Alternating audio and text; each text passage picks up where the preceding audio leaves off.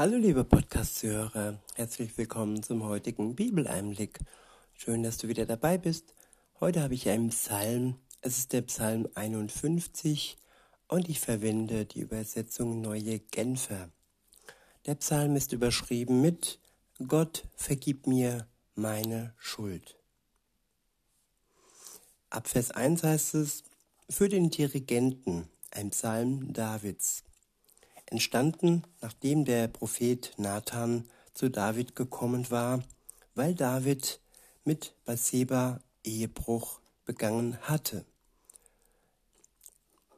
Sei mir gnädig, o oh Gott, du bist doch reich an Gnade. In deiner großen Barmherzigkeit lösche meine Vergehen aus.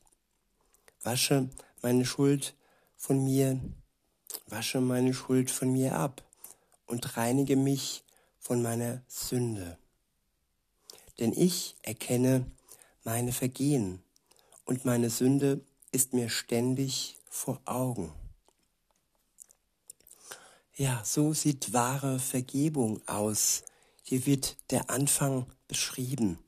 David erkennt seine Sünde. Vor der Vergebung, bevor Gott uns vergeben kann, ist es wichtig, dass wir unsere Sünde erkennen. Ohne Erkenntnis der Schuld, der Sünde, keine Vergebung. Und manchmal ist auch Hilfe nötig, so wie hier in diesem Fall, wo ein Prophet David aufgezeigt hat, dass er ziemlich, ja, viel Schuld auf sich geladen hat, indem er Ehebruch begangen hat. In Vers 6 heißt es, gegen dich allein habe ich gesündigt. Ja, ich habe getan. sorry, sorry, sorry. Ja, ich habe getan, was in deinen Augen böse ist. Das bekenne ich damit umso deutlicher wird, du bist im Recht mit deinem Urteil. Dein Richterspruch ist wahr und angemessen. Ja, der Anfang, der erste Schritt ist die Erkenntnis.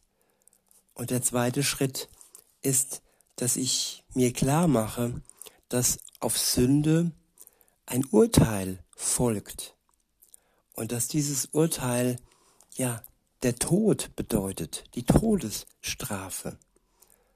Und sich dann auch einzugestehen, dass diese Strafe, dieses Urteil rechtens ist und nicht ungerecht an uns verübt werden würde. Gott ist heilig, an ihm ist keine Schuld. Sein Sohn kam auf die Erde und hat für uns ja gelebt. Er ist für uns ans Kreuz gegangen als unschuldiger Mensch.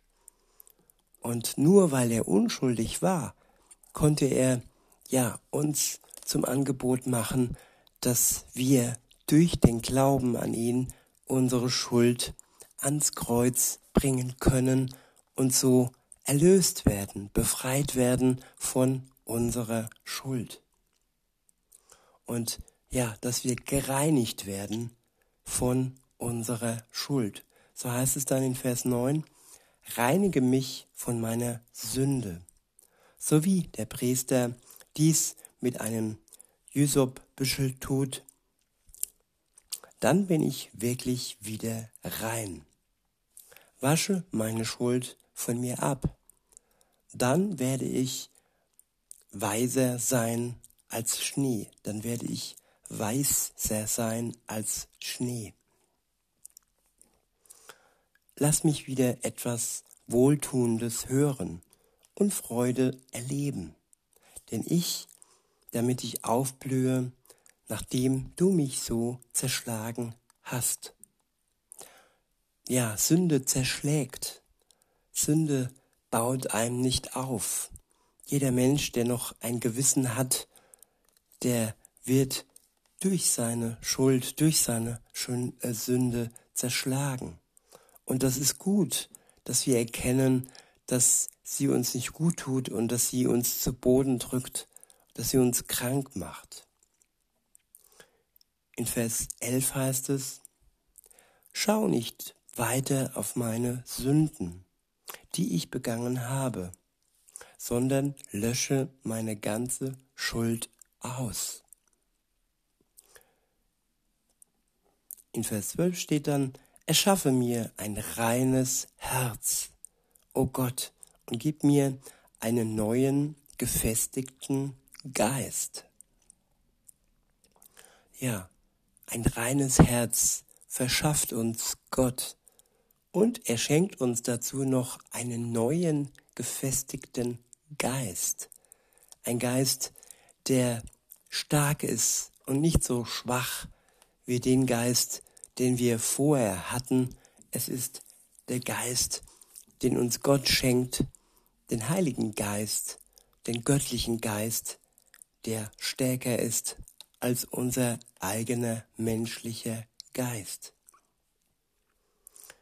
In Vers 13 heißt es, Schick mich nicht weg aus deiner Nähe und nimm deinen Heiligen Geist nicht von mir.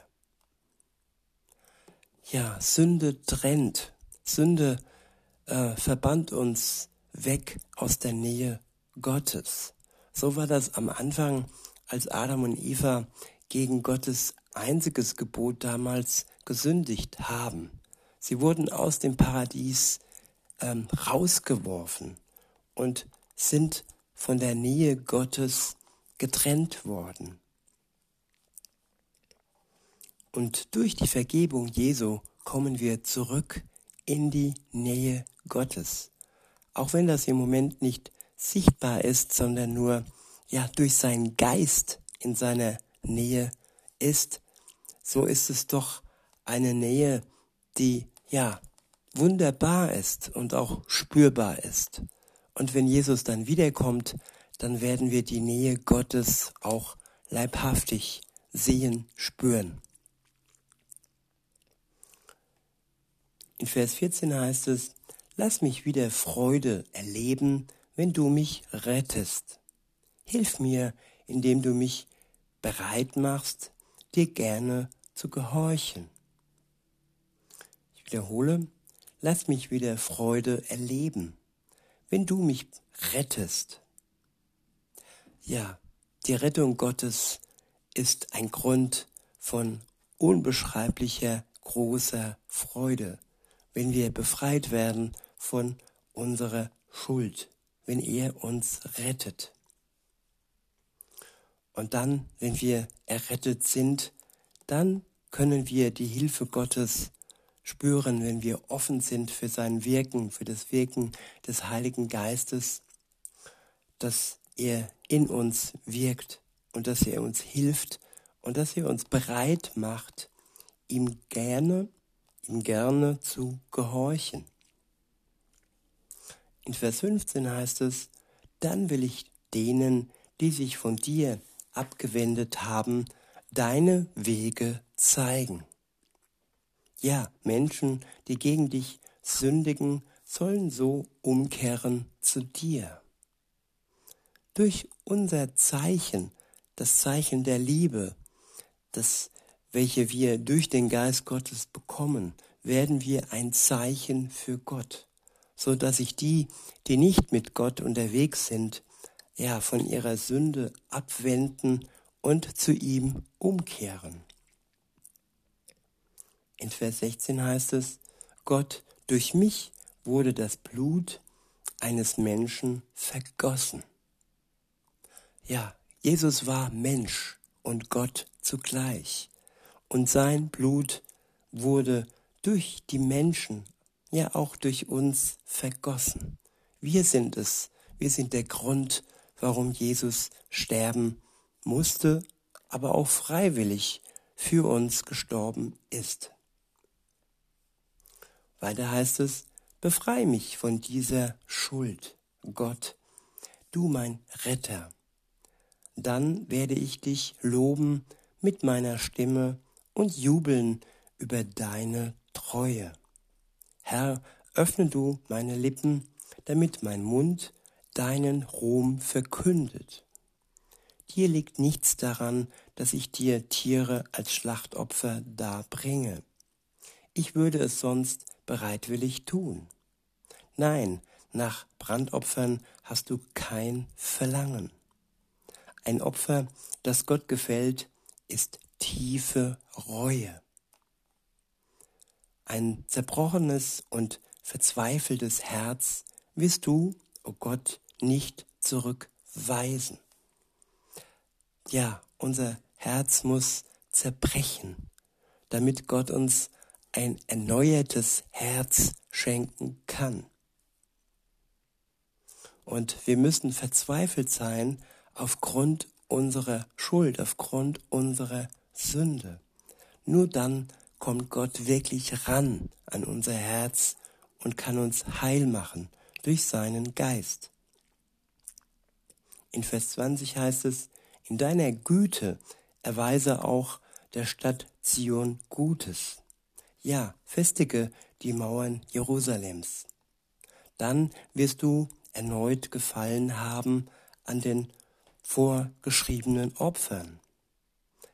Ja, und dann sind es Dankopfer. Und dann sind diese Opfer auch wirklich, ja, im Gefallen Gottes. Dann gefallen ihm die Opfer, wenn sie nicht nur äußerlich, sondern vom Herzen her kommen.